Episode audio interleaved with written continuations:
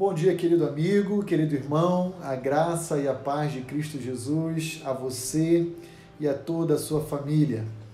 Temos crescido muito nessa série intitulada Refúgio em Meio ao Caos e temos aprendido juntos que o nosso Deus, ele não é apenas amor, ele não é apenas graça, misericórdia, mas é igualmente verdade que ele é justiça, ele é santidade, ele é zeloso, vingador.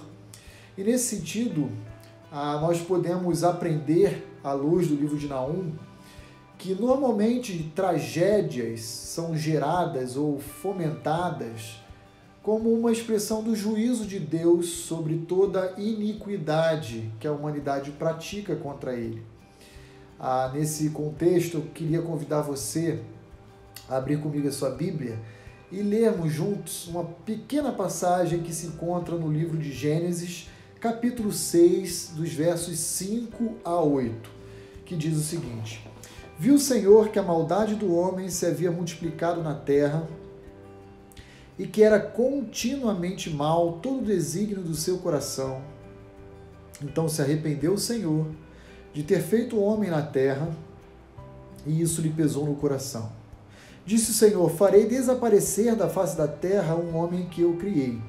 O homem, o animal, os répteis e as aves dos céus, porque me arrependo de os haver feito.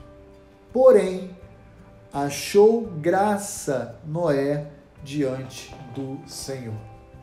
Sabemos, à luz de Gênesis Apocalipse, que nem toda tragédia decorre ou tem a sua origem a partir do pecado do homem ah, existem males naturais que nos alcançam como doença, fruto do pecado de Adão, que introduziu na criação, ah, no nosso universo, todo o pecado e com ele a morte e tudo mais. Ah, Jó experimentou tragédias em sua vida, mas totalmente separado de qualquer ato de pecado pessoal dele como fruto da administração da soberania de Deus sobre a sua vida e sua família. Mas quando nós olhamos em Gênesis capítulo 6, nós encontramos Deus julgando toda a raça humana no tempo de Noé, porque viu Deus que a maldade do homem havia se multiplicado na terra de forma tão intensa que Deus então, diz o texto bíblico, se arrependeu. Na verdade, a melhor expressão seria uma, um sentimento de tristeza profunda presente no coração de Deus. Porque Deus não criou o homem para isso, para o mal.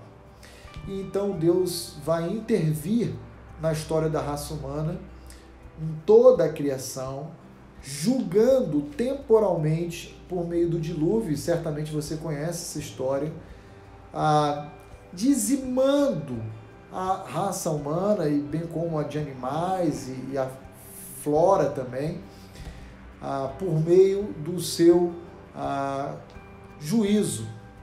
Nesse sentido, o que eu queria chamar a sua atenção é que Deus exige de nós que zelemos pela nossa santidade de vida. Deus não nos criou para o mal. Deus não se alegra com a morte do ímpio. Deus não tem prazer em julgar. Mas ele o faz toda vez que ele percebe a necessidade de uma intervenção pela prática continuada do mal. Ah, o que nós estamos vivendo hoje é, em alguma medida, não tenha dúvida disso, uma espécie de um julgamento de Deus, muito aquém do que pode acontecer.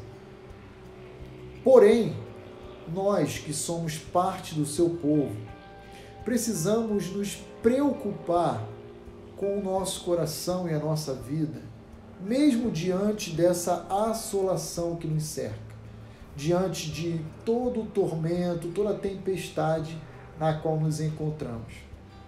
Nesse sentido, eu não poderia me omitir sem desafiar você a consultar como anda o seu coração e a sua vida com Deus.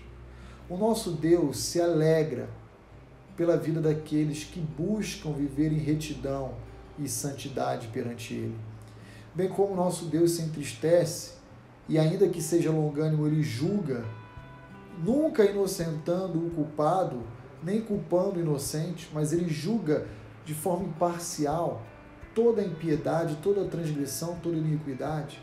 E certos dessa verdade, eu pergunto a você: como anda a sua vida? Que nesse momento de pandemia, eu e você sejamos levados a refletir na maneira como nós estamos direcionando os nossos atos, os nossos pensamentos, os nossos sentimentos, para que a gente nunca se encontre diante dele de uma forma repreensível ou mesmo reprovável. Que Deus abençoe o seu dia e que você hoje, mais uma vez, tenha a oportunidade de zelar pela sua santidade. Até mais.